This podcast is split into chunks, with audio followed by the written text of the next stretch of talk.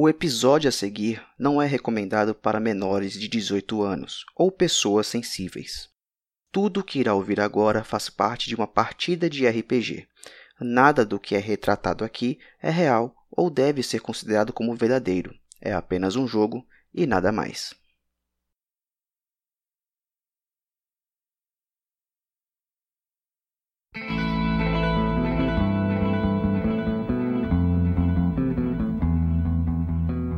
São Paulo, anos 70. Uma década de mudanças. Uma década de MPB e calças boca de sino. De Brasil tricampeão do mundo e pasquim nas bancas. Uma década de supostos milagres econômicos e ato institucional número 5. Um tempo de Chevette Brasílias, de guerra do Vietnã, de porno chanchada e receita de bolo no jornal. Uma década de amaldiçoados mortos-vivos em uma batalha eterna nas sombras pelo poder. Bem-vindos a São Paulo, terra da garoa, da garoa rubra de sangue, a cidade que nunca dorme e nunca morre. Bem-vindos a Vampiro à Máscara.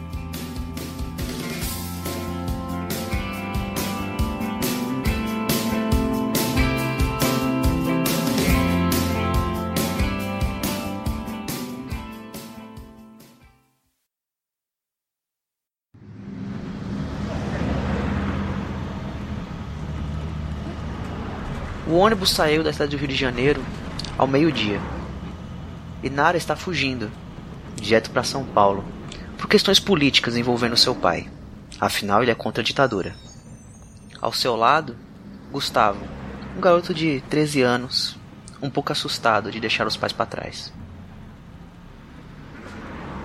E Nara, a gente vai falar com quem mesmo? É, então, Gustavo, a gente vai encontrar o Rodrigo, aquele colega do papai, eu acho que você lembra dele. A gente já cruzou com ele uma ou duas vezes. É, fica tranquilo, cara, já tá tudo certo, vai correr tudo bem. E pensa no lado positivo: sorvete toda noite antes de dormir. Mas eu não. Eu não quero sorvete, Nara. Eu quero, eu quero a mamãe, eu quero o papai. Por que, a mãe não pode vir junto agora? Ela teve algumas coisas para resolver. Você sabe como ela é metódica, na melhor das palavras. Fica calmo. Você não confia na sua irmãzinha? Se você disser que não, eu vou dar uma porrada em você. Você vê que ele abaixa a cabeça, você percebe algumas lágrimas no canto do olho dele. Afinal, as situações da fuga de vocês foram problemáticas. As malas arrumadas às pressas, o pai gritando, a mãe chorando. Qualquer sirene assustava vocês dois. Para poder consolar ele, eu abraço, passo a mão na cabeça dele e fico quieta. Não tem muito o que ser dito nessa situação. O ônibus parte e com ele Inara deixa toda a sua vida para trás, tentando de alguma forma ter um futuro melhor. Mas mal sabe ela que os dias serão negros e bem conturbados.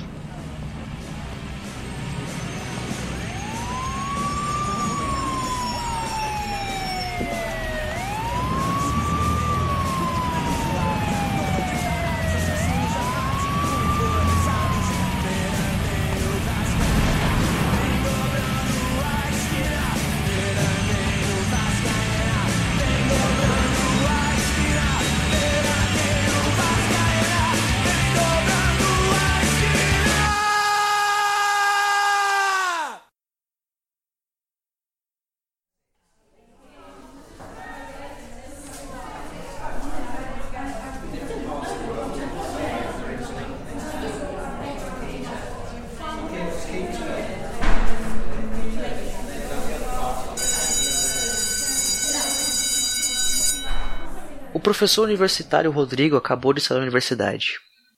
Foi um dia longo, difícil, alunos problemáticos. E claro, assim que ele chegasse em casa, teria várias cartas, principalmente de ameaças. Não era fácil ser professor nos anos 70, ainda mais quando você era contra o regime.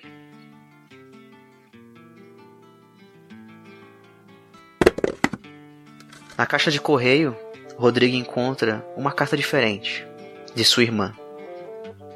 Amanda e Felipe, seu sobrinho, estavam passando por necessidades, de novo, desde que o pai de Felipe havia sido levado pela ditadura.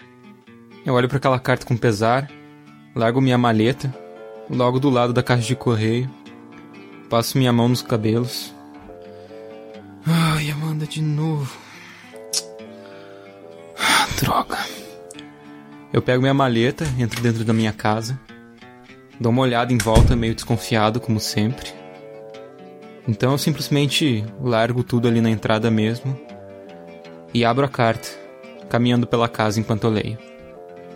Como sempre, necessidades financeiras, contas e mais contas que a Amanda não consegue pagar. Tá. Que saco. Eu abro minha agenda, dou uma olhada quais são minhas atividades para outro dia e risco uma das atividades menos importantes e coloco logo do lado. Pagar as coisas para Amanda. Assim que você vê suas anotações, você percebe uma em destaque. Circulado em vermelho no calendário está a chegada da filha do seu amigo Francisco, o político do Rio de Janeiro, a tal da Inara com o irmão menor. Buscar na rodoviária. Ai, droga. Ai, tinha esquecido. Saco. Eu fecho a agenda de qualquer jeito, jogo ela ali do lado do telefone. Vou correndo até a entrada da casa, pego as chaves, tranco a casa, entro no carro e vou indo correndo para a direção da rodoviária. Ai, tomara que eles não estejam lá. Droga, droga. Rodrigo, você sai de casa, pega o seu carro, liga e você percebe um carro estranho de vidros negros parado do outro lado da rua. Eu olho pelo retrovisor, um pouco, um pouco intrigado com aquele carro. Eu já imagino que seja, mas ainda assim eu saio tranquilamente de casa, tentando ao máximo parecer com pressa, como se eu não tivesse notado ele ali. Assim que você sai, o carro também te segue. Mais essa. Eu vou dirigindo pelo bairro, indo na direção da rodoviária, mas vou pegando algumas ruas alternativas, tentando desviar dele de uma forma discreta, sem que ele perceba que eu de fato estou tentando me desvencilhar dele. Vários minutos se passam, mas finalmente Rodrigo perde o carro preto de visão. Isso faz ele se lembrar que Nara não vai estar segura aqui em São Paulo. É necessário que ela tenha algum tipo de proteção enquanto estiver aqui. Tá. Eu meio que faço uma anotação mental que eu tenho que ligar pro Ulisses mais tarde. É, o Ulisses vai. É, o Ulisses quebra esse galho. Tomara que ele não cobre caro, sei lá se esses caras vão ter dinheiro para pagar. Bom, é o Francisco. A gente dá um jeito, a gente dá um jeito.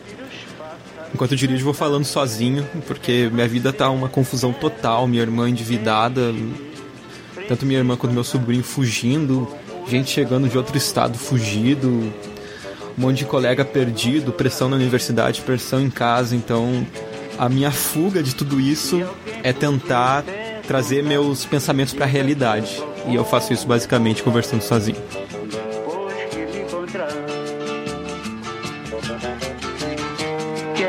Assistir ao sol nascer, ver as águas dos rios correr, ouvir os pássaros cantar. Eu quero nascer, quero viver, deixe-me, preciso.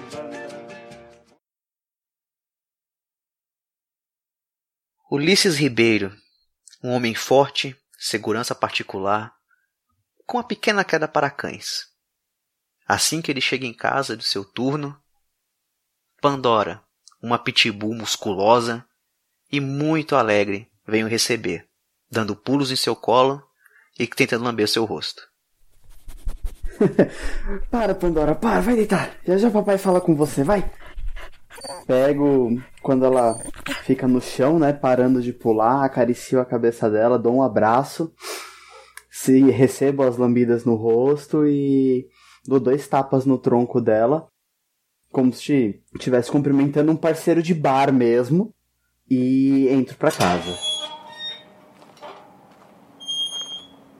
Não demora muito, você ouve batidas no portão. Olho pra trás.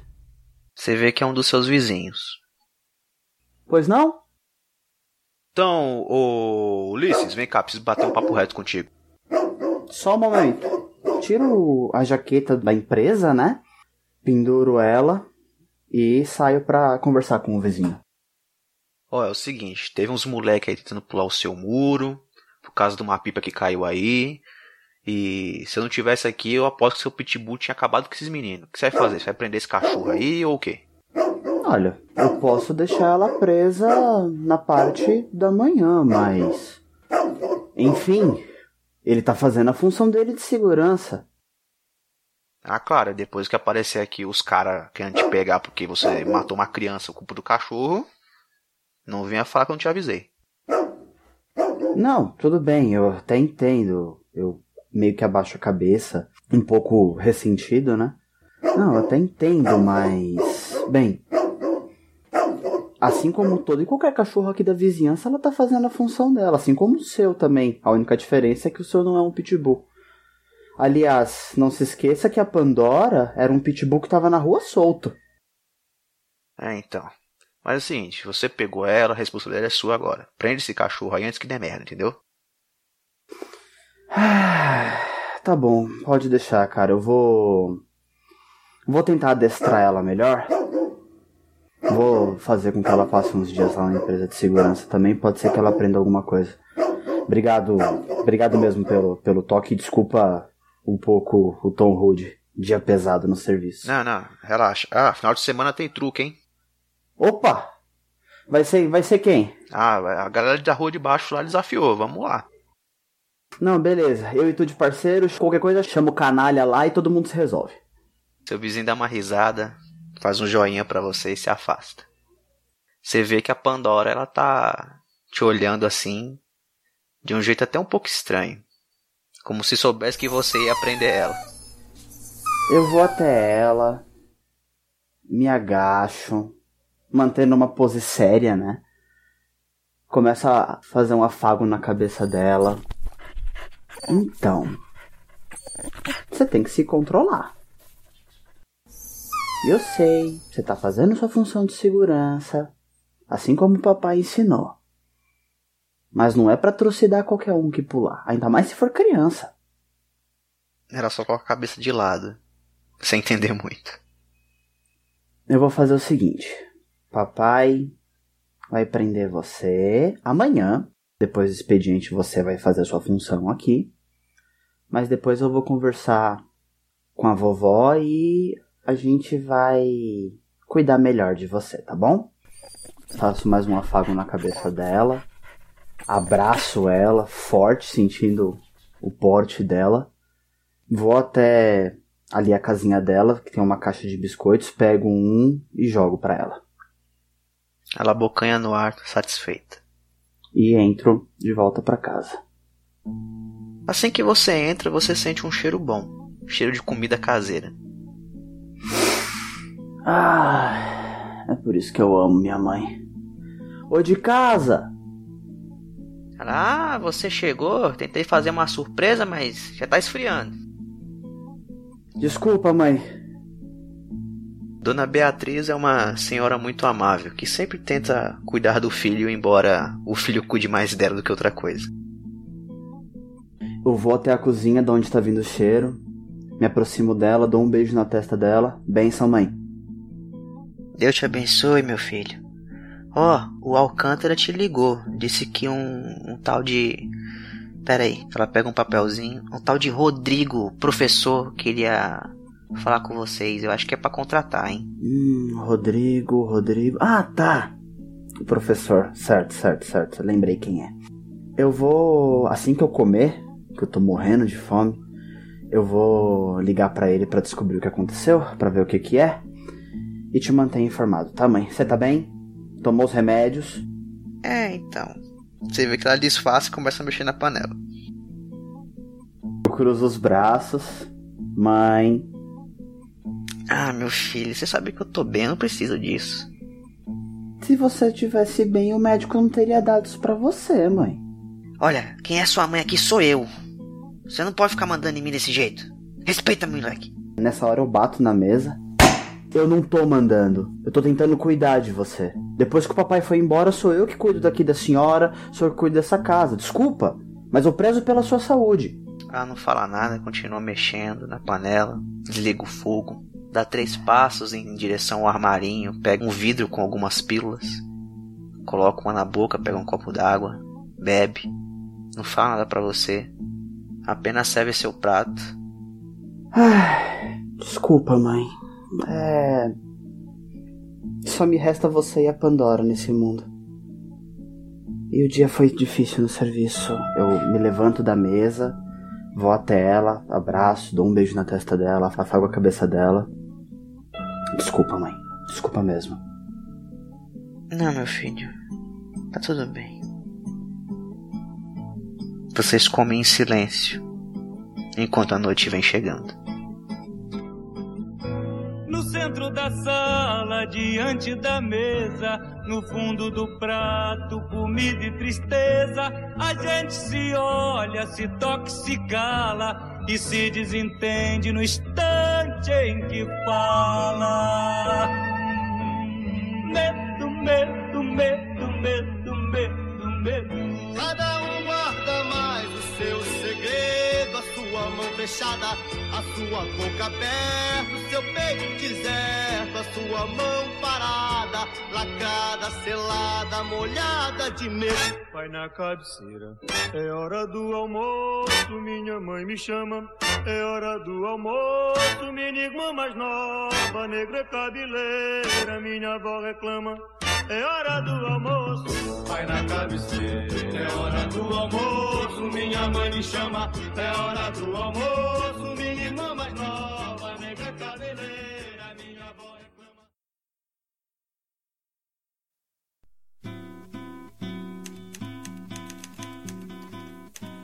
Amor daquela vez como se fosse a. Leandro, um repórter, jornalista investigativo, sempre se metendo aonde não é chamado, dando muita dor de cabeça para a ditadura militar. Há pouco tempo, ele recebeu um telegrama do professor Rodrigo, um antigo colega de causa. Ele dizia que a filha de um político importante do Rio de Janeiro que era contra o regime estava vindo para São Paulo, refugiada, Inara da Rocha. Uma ótima oportunidade para ele saber mais alguns podres que acontecem pelo Brasil. Enquanto está absorto em pensamentos em sua escrivaninha, sua filha, pequena, vem até ele. Ela anda sempre um pouco calada demais nos últimos tempos, desde que sua mãe partiu. Cíntia antes tinha um sorriso muito amável, mas agora tem um olhar vago, como se estivesse sempre fora da realidade. Ela vai até Leandro e puxa a manga de sua camisa delicadamente, sem dizer nenhuma palavra. Ai, mais um dia desses, viu? Ah, o que foi, criança? Diga. O que te aflige hoje, hein? Você vê que ela coça os olhos e continua puxando sua manga. Tem algum problema? Tá faltando alguma coisa? Quer alguma coisa pra comer? Você quer? Fala pra mim. Ela balança a cabeça que sim. Tá, tudo bem, vamos lá. Eu tô precisando dar uma descansada mesmo. Papai tá trabalhando demais. Eu caminho até a cozinha, ligo a luz e abro a geladeira pra ver o que, que tem pra comer. Fazia tempo que eu não fazia as compras, né? Possivelmente deve estar vazia. Bem, talvez seja por isso que sua filha esteja com fome. Ai, ai, inferno. Ah, você gostaria de comer, sei lá, um pão, alguma coisa assim do gênero? Papai acho que só consegue fazer isso pra você. Ela dá de ombros. Ai, ai, droga. Ah, talvez a vizinha deve ter alguma coisa. Eh, Deixa eu dar uma olhada. Eu saio da cozinha, meio cambaleando, vou até o apartamento do lado, a campainha. Enquanto você espera a vizinha, você sente um certo alívio de ter saído daquele apartamento. Tudo ali dentro te lembra sua esposa. E a situação da sua filha, quase muda, não ajuda muito. Logo a vizinha abre a porta. Ah, oi Leandro. O- Oi, Maria, tudo bem? Ah, deixa eu perguntar, eu não fiz a compra da semana. Ah, você teria manteiga pra poder emprestar, por favor? De novo, Leandro. Sabe como é que é? Depois que a, a Carla saiu de casa, eu, eu não tenho tido muito tempo pra cuidar de casa. Ela que fazia as compras e tudo mais, então. Tá difícil. Por favor, se você pudesse quebrar somente essa. Mais uma, por favor. Olha, esse horário não é horário de criança tomar café. Vem, vem vocês dois, vem almoçar com a gente. Muito obrigado. Eu vou chamar a Cynthia. Um momento. Eu volto, abro a porta de casa, chamo a Cynthia bem perto e falo. Cynthia, Maria nos chamou pra gente comer almoço lá na casa dela. Você pode conversar com as crianças também. Sair um pouco de casa é bom, né? Ela não diz nada, ela simplesmente passa por você como se você não existisse e vai direto pra casa da vizinha, como inúmeras vezes já tem acontecido nos últimos dias.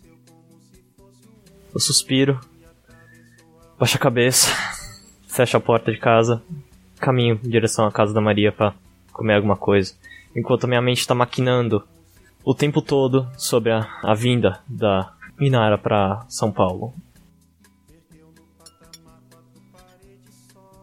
Enquanto a Cíntia come junto com os filhos da vizinha, Maria vai até você, coloca o dedo no seu peito e fala: Leandro, até quando você vai negligenciar essa criança na porcaria desse seu trabalho? Você quer sumir que nem todos os outros os seus colegas? Por culpa dessa sua obsessão de ficar perseguindo esses caras? Você é louco? Olha o céu dessa criança. Ela nem fala mais. Maria, não, não é uma, uma hora certa de falar isso perto das crianças. Você sabe, depois que a Carla saiu de casa, eu estou totalmente perdido e eu tô tentando arranjar uma forma de ganhar dinheiro. Mas não está fácil, as pessoas estão sendo perseguidas, não, não é uma coisa fácil você ser um repórter ultimamente. É complicado. Você devia largar esse trabalho, Leandro.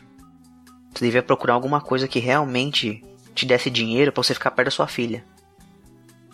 Com essa sensação de ser acusado até pela vizinha, você volta para perto da sua filha e observa ela comer e vê que ela coloca a mão sobre a sua na mesa, aquela pequena mão fria dizendo eu tô aqui. E um pequeno sorriso aparece nela depois de tanto tempo.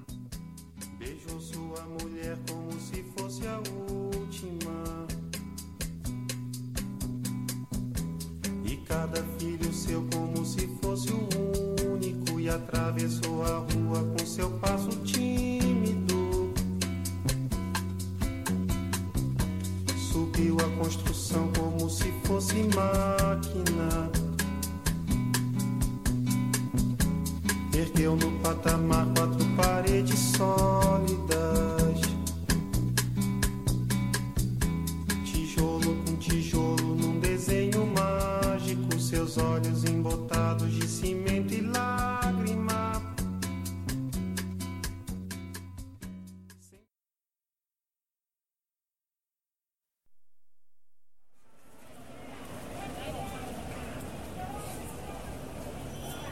Emma Bishop, aqui no Brasil é conhecida como Camila, uma fotógrafa jornalística muito renomada, que veio para o Brasil investigar os casos mais escabrosos da ditadura.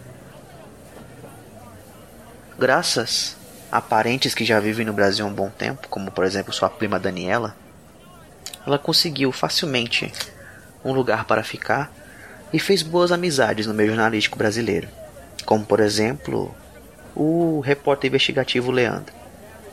Alguns meses depois de sua chegada, Camila, ou Emma, conheceu uma garota, Thalia, uma moça bonita, inteligente, e não demorou muito para se envolverem. São tempos difíceis, anos 70. Se hoje já é difícil, imagine naquele tempo. Tudo era muito escondido, muito sutil, mesmo que isso deixasse Thalia um pouco nervosa. Enquanto andam pela vida paulista, Thalia tenta segurar a mão de Emma. Discretamente eu puxo o braço, não permitindo que a ação seja executada. E sussurro. Aqui não. Thalia fecha a cara, cruza os braços e começa a andar na frente. Eu caminho um pouco mais rápido, me aproximando dela, segurando ela pela cintura. Você sabe que é perigoso. Me entenda. A gente devia ir embora. Pra onde? Bem, você não disse que é inglesa? Eu adoraria conhecer a sua terra. Assim que eu terminar o que eu tenho que fazer aqui, a gente pode ir sim. Vai ser uma honra te apresentar a minha família, onde eu nasci, as belas paisagens, o palácio de Buckingham, tudo, tudo que você quiser, mas por enquanto você sabe que eu não posso ainda. Por que a gente não foge? Só eu e você. Fugir não faz parte da minha personalidade, meu bem. É, o que, que faz para a sua personalidade? Você tá fugindo da gente agora. Não, não estou. Você quer morrer? Ela fica de cabeça baixa. Sabe que ela tem um gênio muito difícil de convencer. Se você quiser morrer, eu seguro na sua mão. Mas eu ainda quero viver muitos anos. Ela sorri para você e fala: Eu prefiro morrer segurando a sua mão do que ficar muitos anos fingindo que. Você sabe.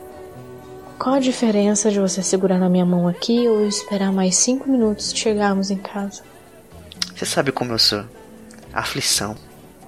Ela te dá uma risada maliciosa. Sei bem o que, que é sua aflição. Vem, saio puxando ela pela mão. Ela fica toda feliz dando um sorriso bobo de você estar puxando ela pela mão. Embora pareça ser mais uma brincadeira entre amigas do que ela realmente gostaria que aparecesse no meio da rua.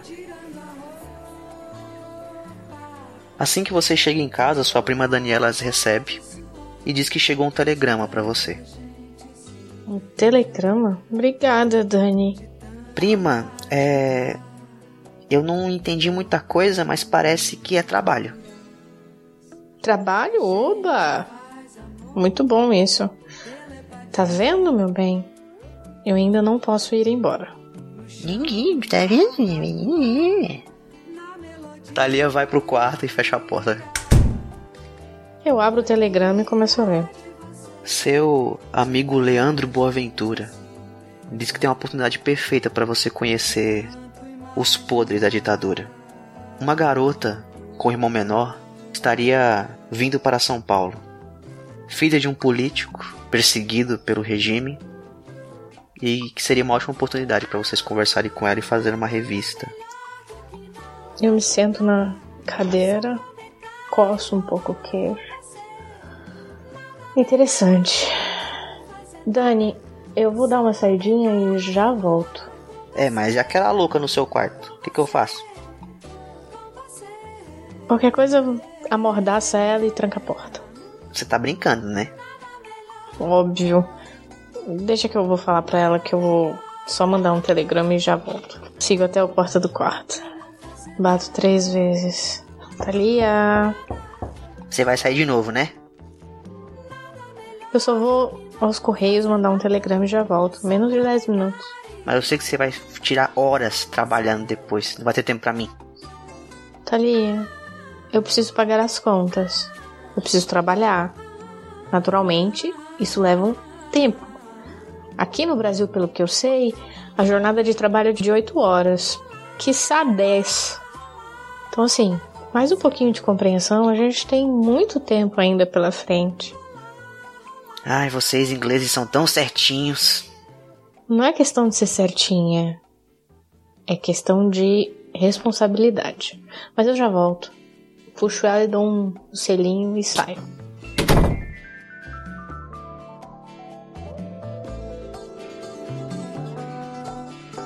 Meu bem, você me dá água na boca. Vestindo fantasias, tirando a roupa.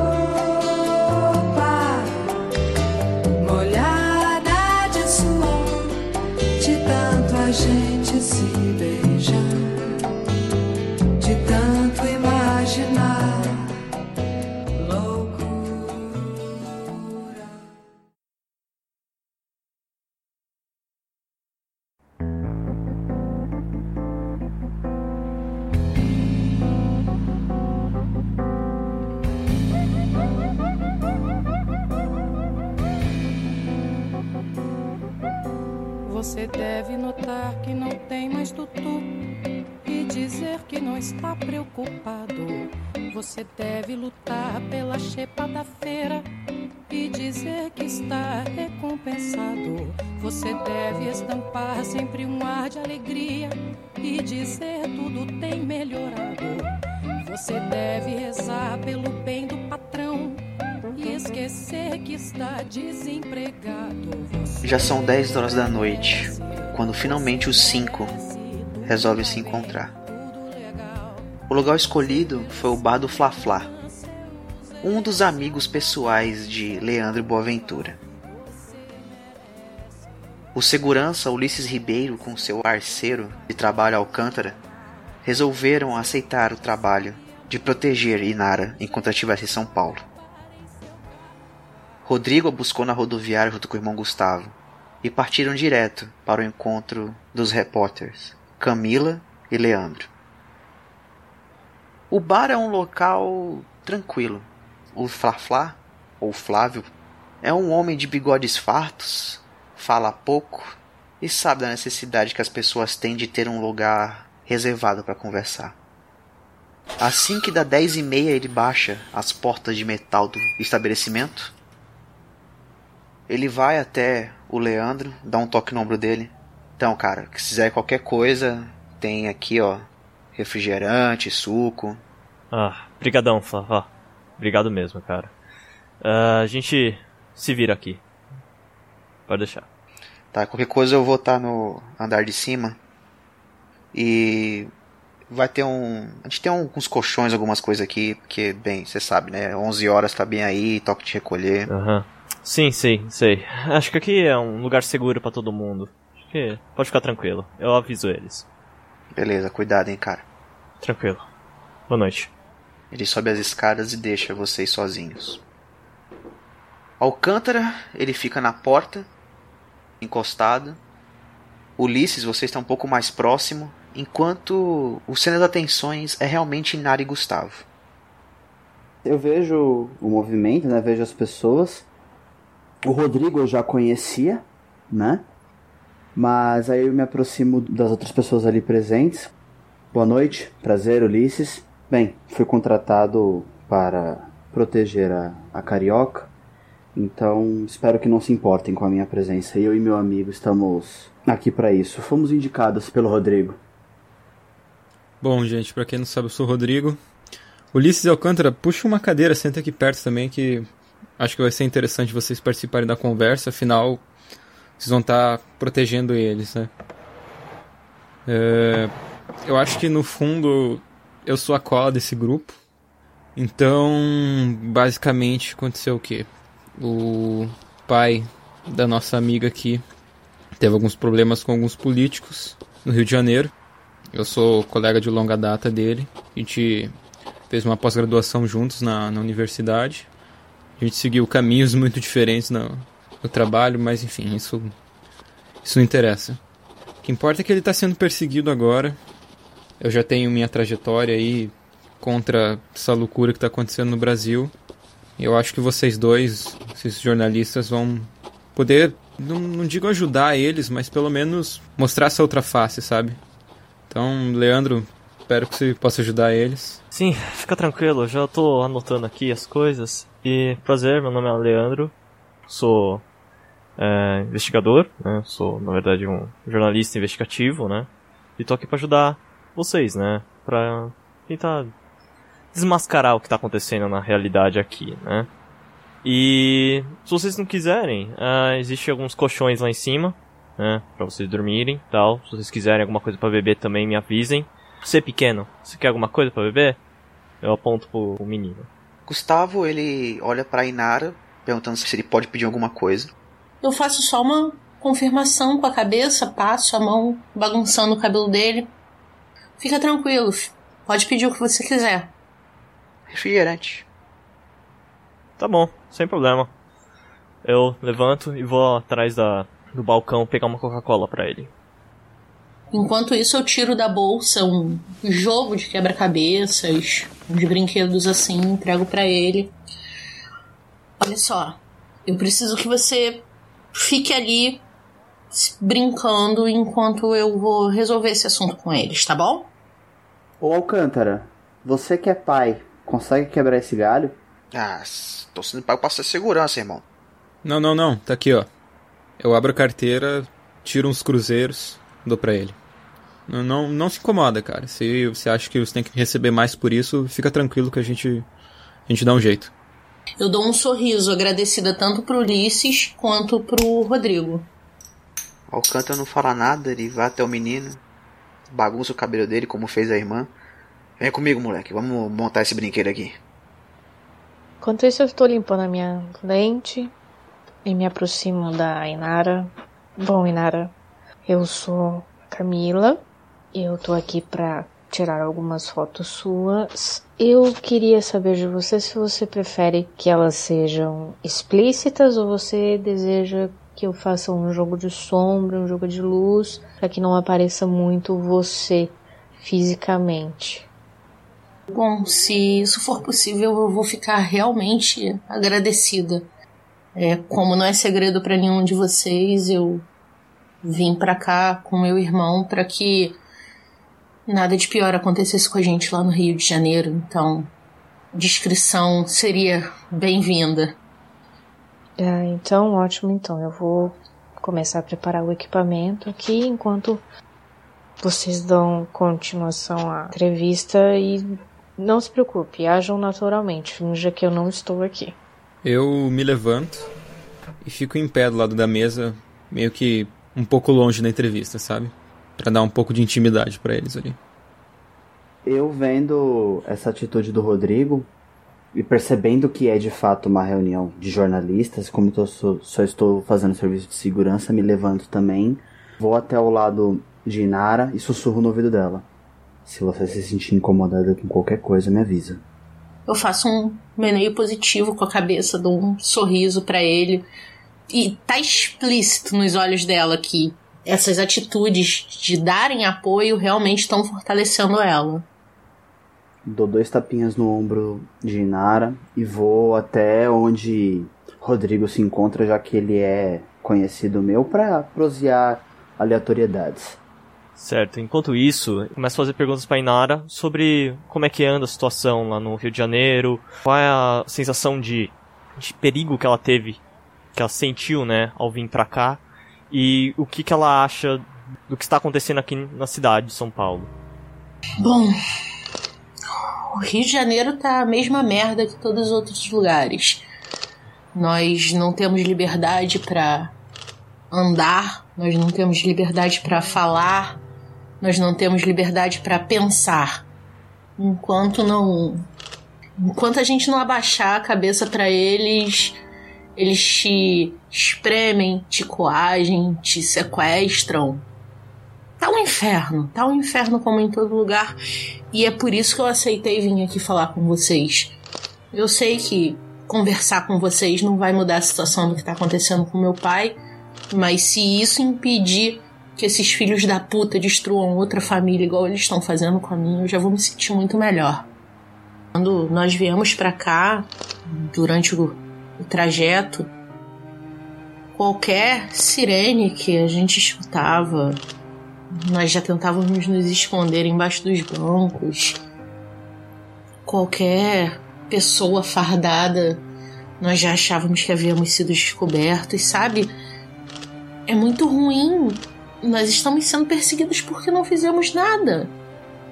Nós estamos sendo perseguidos porque o meu pai acredita que o que estão fazendo com, com a nação é uma merda que estão destruindo o nosso livre-arbítrio e nós estamos sendo perseguidos por isso, por sermos justos, por sermos honestos. Isso não é correto. Sim, sim, eu entendo. Ah, a situação aqui também está tá meio complicada.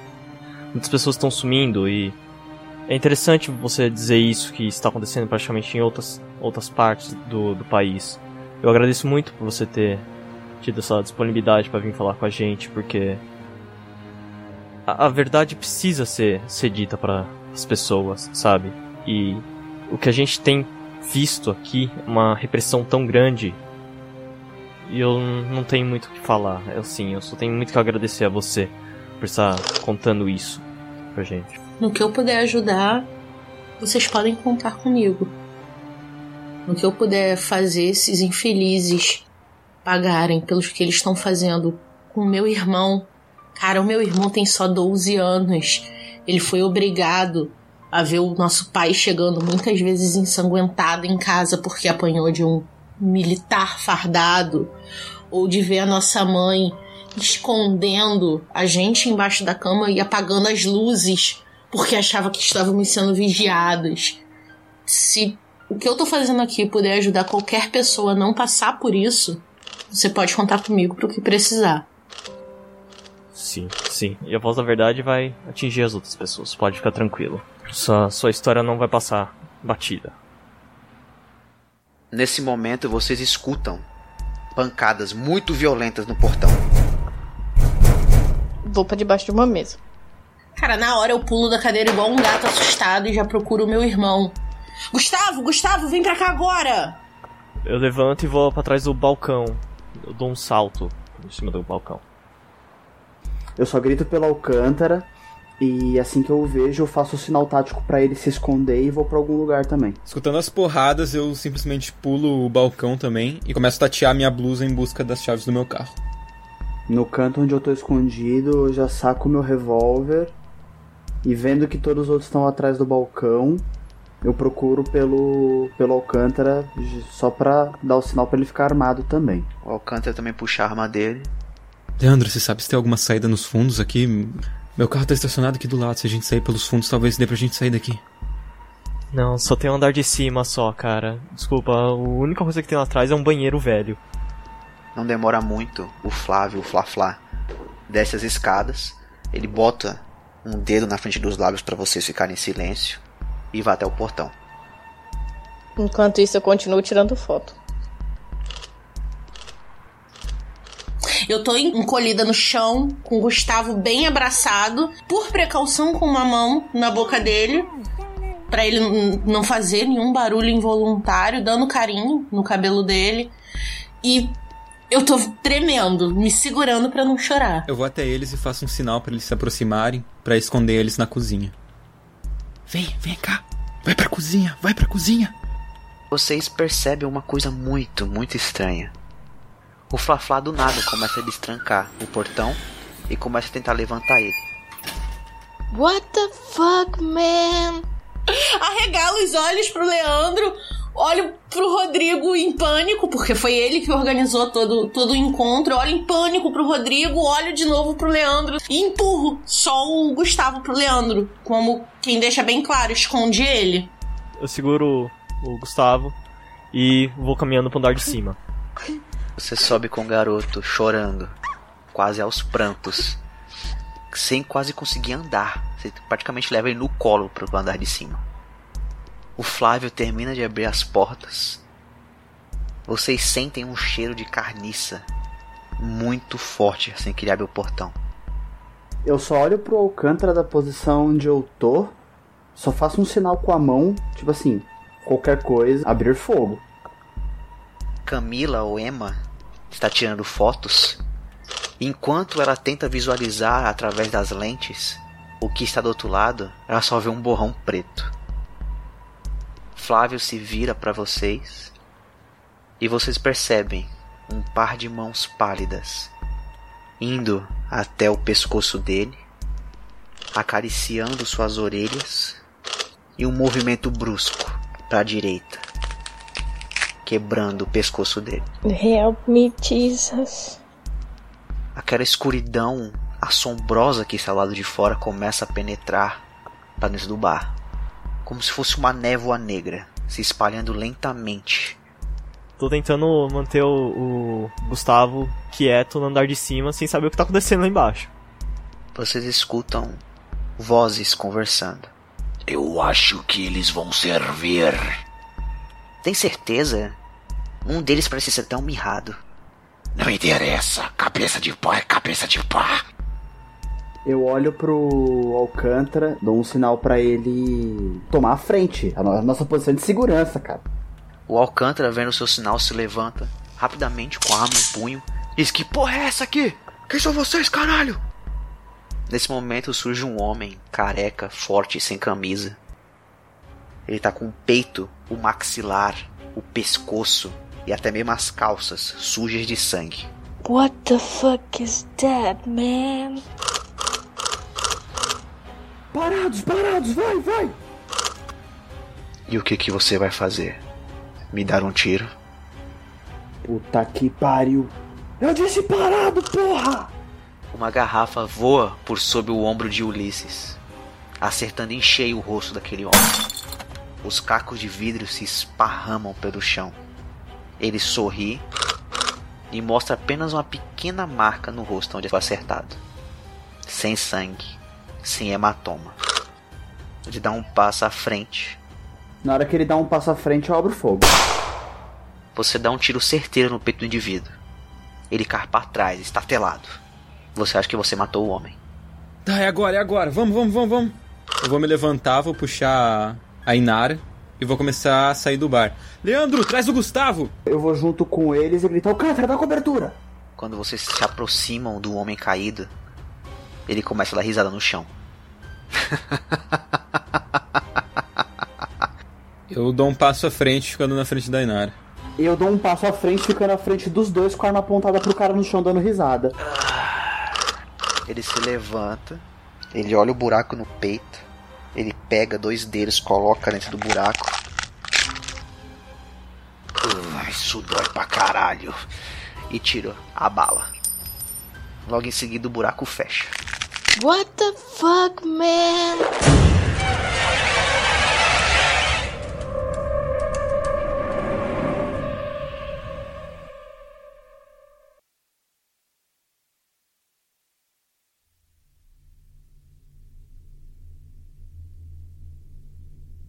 Leandro, você está com o Gustavo no colo.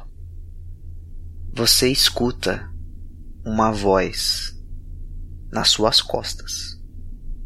Por que que você tá tremendo tanto?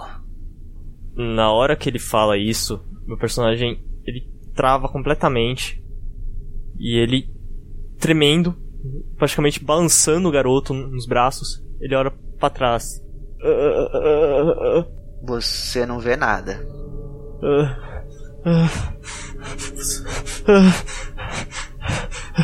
Eu, eu, eu, socorro. Eu tenho que pensar. Calma. Você tá com medo do que você não pode ver? É isso mesmo? Vamos fazer assim. Você pode sair daqui se você me der essa criança. Eu abraço o garoto e começo a descer as escadas, tipo, com o olho fechado, tipo. Você sente alguém te segurando pela gola da camisa e te arrastando pra cima com violência. Você não sabe que é feio dar as costas durante uma negociação. Negociação? Mas o que, que você.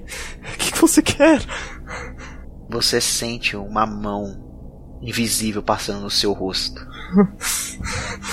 Isso, isso, isso pode ser brincadeira. Isso pode só ser brincadeira.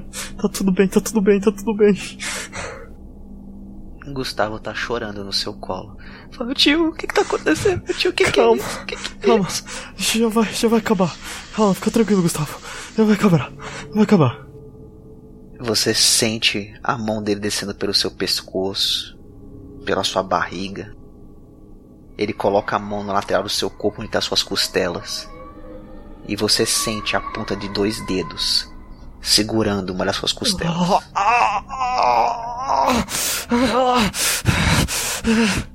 O sofrimento é libertador, meu filho. Sofrimento o quê?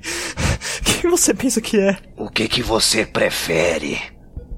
Me dar essa criança ou que eu te arranque uma costela e faça uma Eva para mim? Quem você pensa que é? Hein? Você acha que isso vai me fazer parar? Hein?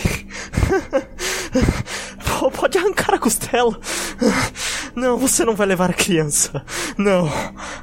Ele arranca uma costela. Ah! Ah! Maldito! Ah!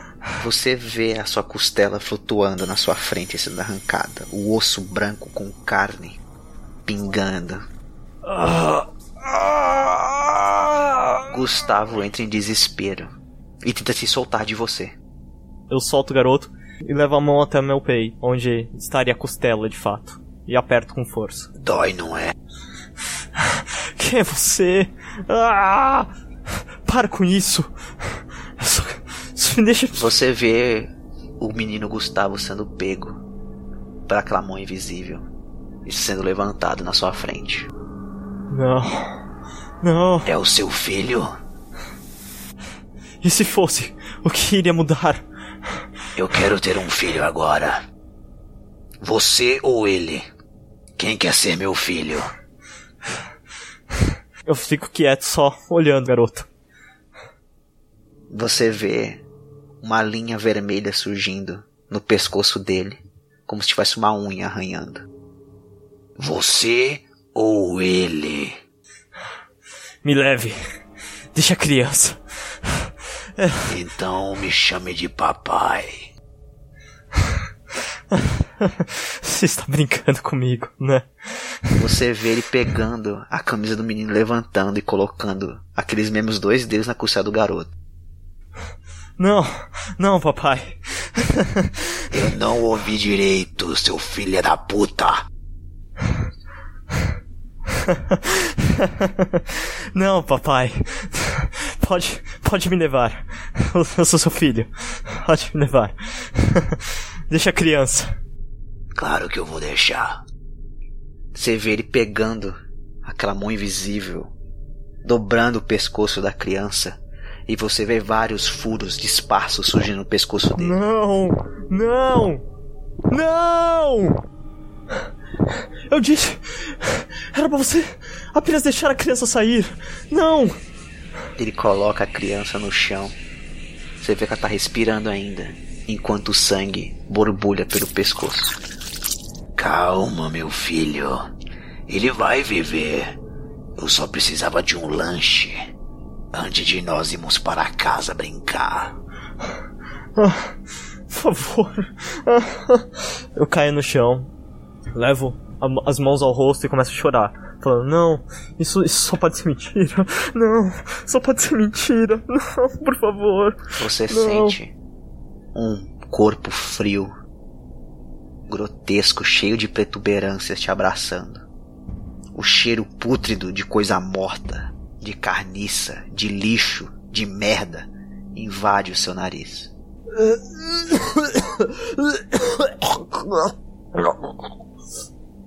Eu começo a engasgar com meu próprio vômito. Você sente ele mordendo seu pescoço.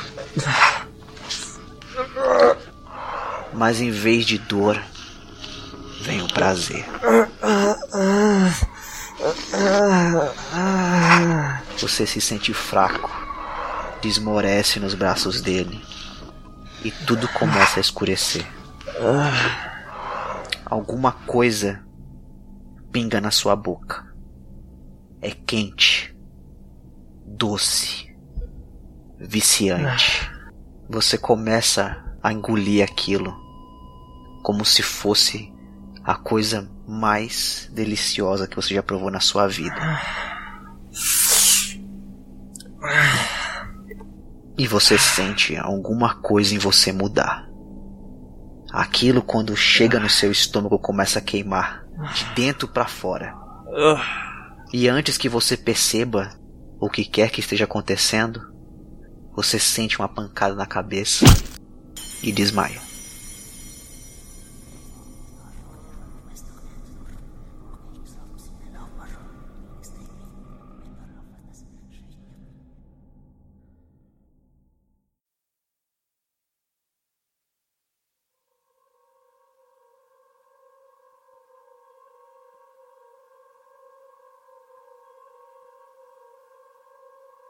Ulisses, você não acredita no que os seus olhos estão te mostrando.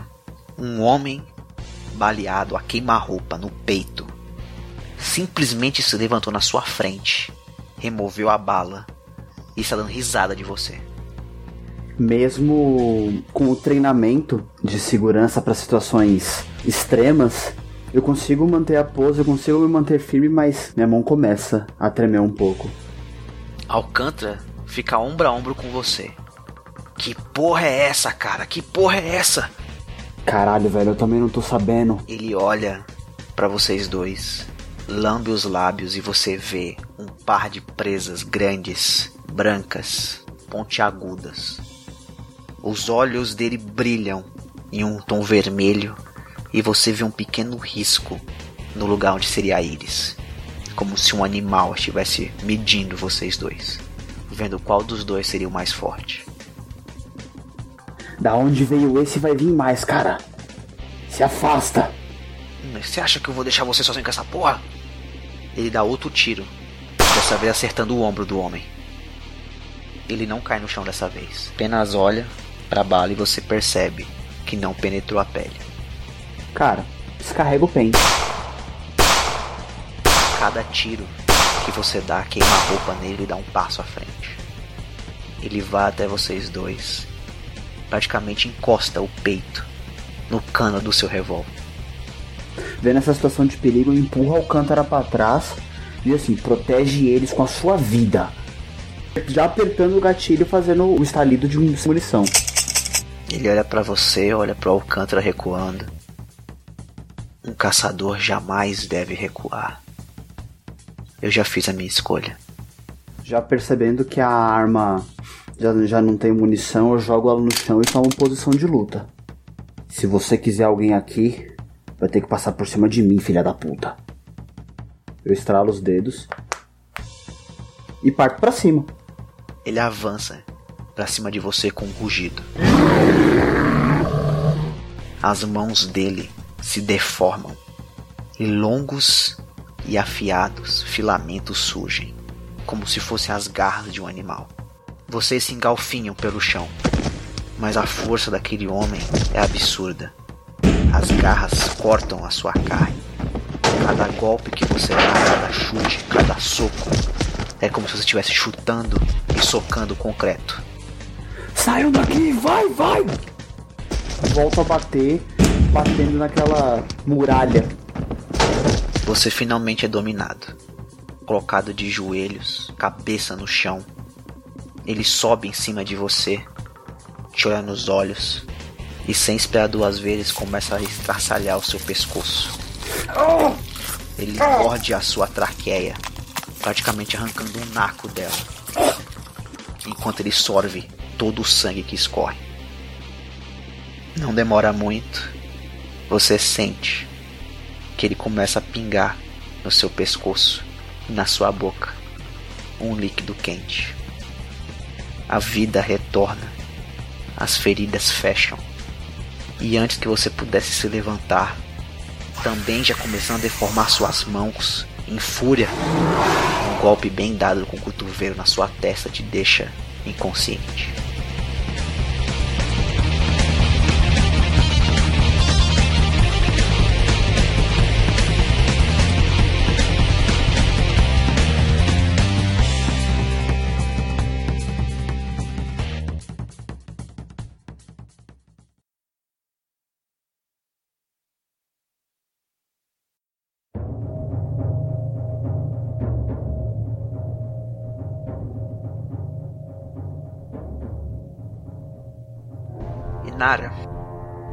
Seu irmão tá no chão, com hemorragia no pescoço. Eu vou subir correndo para pegar o Gustavo. Você sobe até lá e você não vê mais o Leandro. Quando eu vejo a, a Inara correndo na direção da escada para pegar o Gustavo, eu simplesmente vou atrás dela e paro na frente da escada para que ninguém suba lá. Gustavo! Gustavo, não! Eu me ajoelho ao lado dele, tiro a camisa e coloco no pescoço para tentar estancar a hemorragia. Socorro! Socorro! Alguém me ajuda, por favor! Ah, droga! Eu saio da escada e vou subindo até lá em cima correndo. Quando você tá subindo, você sente alguma coisa pegando na sua perna e te puxando para baixo. Você cai de boca na escada e começa a quicar. Você vê uma sombra na sua perna. Lá embaixo eu meio que tento me levantar, olhando em volta, vendo o que, que me puxou.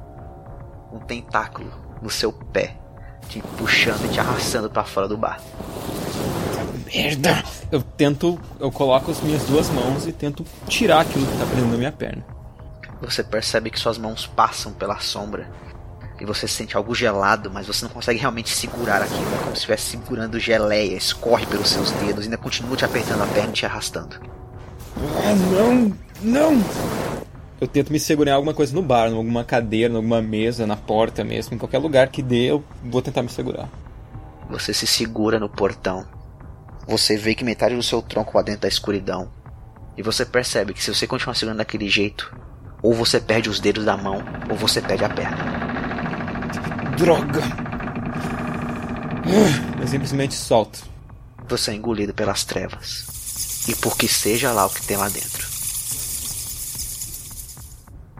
E Nara, enquanto você grita por ajuda, você percebe uma mulher vindo até você. Ela sobe as escadas, fica do seu lado, já do lado do corpo do seu irmão. Você quer salvar ele? Que pergunta idiota! É claro que eu quero! Você faria qualquer coisa para isso? Cara, eu meio que cago pra essa mulher retardada que tá parada do meu lado e continuo pressionando o ferimento dele. Calma, irmãozinho, calma, eu vou te tirar daqui. E eu tento pegar ele no colo. Quando você faz isso, ele faz um barulho muito estranho de dor. Merda, será que dá pra você parar de ficar fazendo essas perguntas idiotas e me ajudar, por favor? Eu só quero saber. Você vai fazer tudo para salvar ele? É claro que eu vou! Ela rasga o próprio pulso e derrama sangue na boca da criança. Cara, eu empurro ela para longe. Você leva um tapa na cara quando você faz isso. O tapa que você recebeu na boca te deu um gosto de sangue na língua. E quando você pega a primeira coisa que você vê, a cadeira que estava do lado para tentar jogar nessa mulher, você vê o seu irmão se recuperando lentamente. Os furos no pescoço estão fechando de alguma forma. Na hora eu largo a cadeira, cuspo o sangue que tá na minha boca no chão. Dou uma olhada, encaro bem ela, depois eu volto a atenção pro Gustavo. Passo a mão no cabelo dele. Como é que você tá, Gustavo? Você tá conseguindo falar, Gustavo? Ele era para você muito fraco, mas aparentemente o pescoço tá fechando os buracos. Eu pego ele no colo e vou novamente descer para tirar ele dali. A mulher fica na sua frente. Eu preciso levar ele para um hospital. Ele vai ficar bem. Você tem que vir comigo. Eu não vou deixar o meu irmão aqui. Sai da minha frente. Você quer que eu devolva ao estado que ele estava antes? É só pedir. Sai da minha frente. Ou você vai fazer o quê? Você vê que os olhos dela ficam amarelos e ela parece realmente monstruosa para você. Eu recuo o máximo que eu posso recuar até encostar com as costas na parede, encarando ela e me tremendo, só que ao mesmo tempo abraçando o meu irmão. Ela vai até você, dá um soco na parede tão forte que afunda por dentro o concreto, reboco, e você consegue ver até a fiação que estava do outro lado. Quando ela dá o soco, eu fecho os olhos e encolho um pouco o corpo. O que, que você quer? Ela te pega pelo cabelo, pega o seu irmão dos seus braços com força e com uma mão só, tira ele de você e joga ele, escada abaixo. Solta ele, sua filha da puta! Começa a te arrastar pelos cabelos também, escada abaixo. Eu tô gritando e me debatendo. Ah, não! Não adianta nada. Ela vai te levando enquanto entra na escuridão através do portão.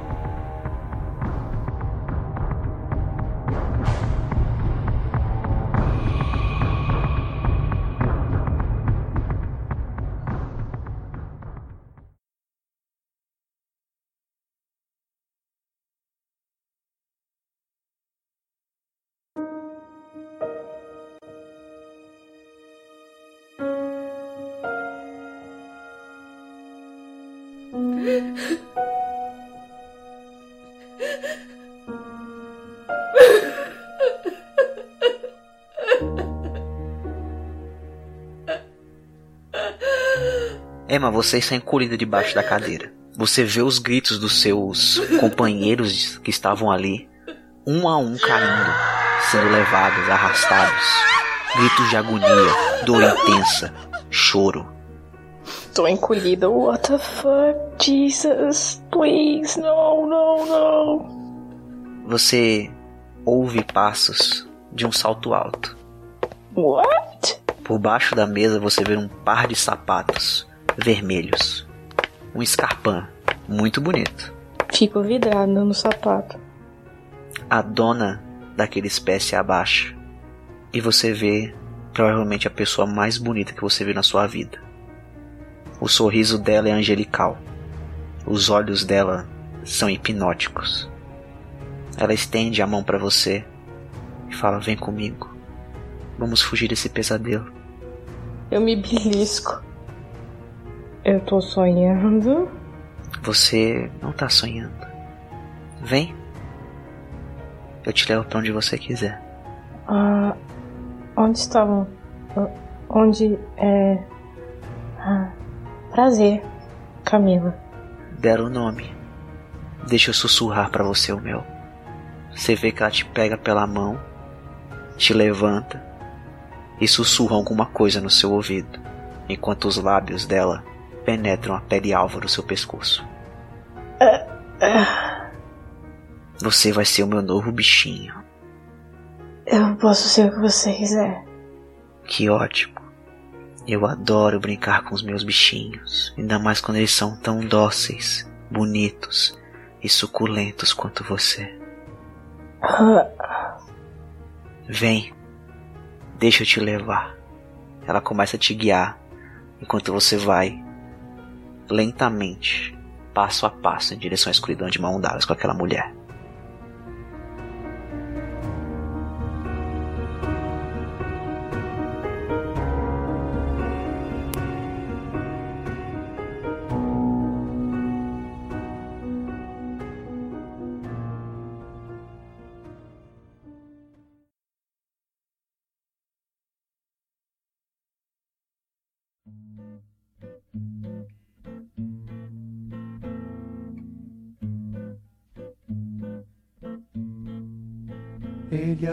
Entre um mágico e um místico. Os primeiros raios de sol da manhã seguinte iluminam a fachada do bar destruído. Os policiais caminham sobre o sangue seco que tinge os azulejos portugueses do balcão com um tom de cobre avermelhado. Aos seus pés, os cadáveres de dois homens identificados como Flávio, o dono do estabelecimento, e Alcântara, um segurança particular. Já, aos pés da escada que leva ao andar superior, uma criança em estado de choque e com feridas recém-cicatrizadas no pescoço, fito vazio. A muitos quilômetros de distância dali, cinco corpos se remexem, enterrados a sete palmos de terra. Ele saiu dizendo adeus, rezando a Deus, pensando nos seus e o fez pelos teus. Heróico paranoico, histórico histérico, suicídio ou morticídio. Seu ato de morte foi um fato da vida. Ele acordou entre o mágico e o místico, o prático e o político, o profético e o poético, o trágico e o tétrico. Amanheceu entre estudar ou calar, fumar ou lutar, sonhar ou falar, cantar ou gritar.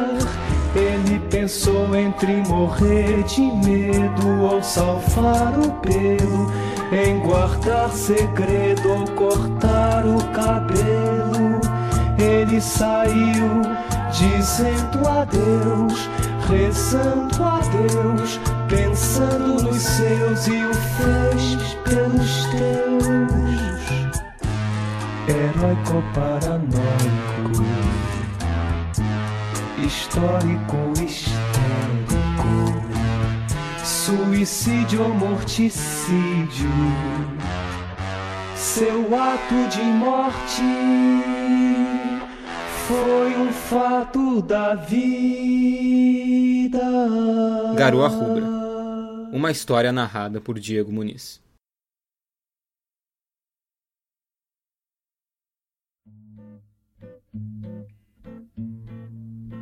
Gabriel Vieira como La Sombra Rodrigo Vasconcelos.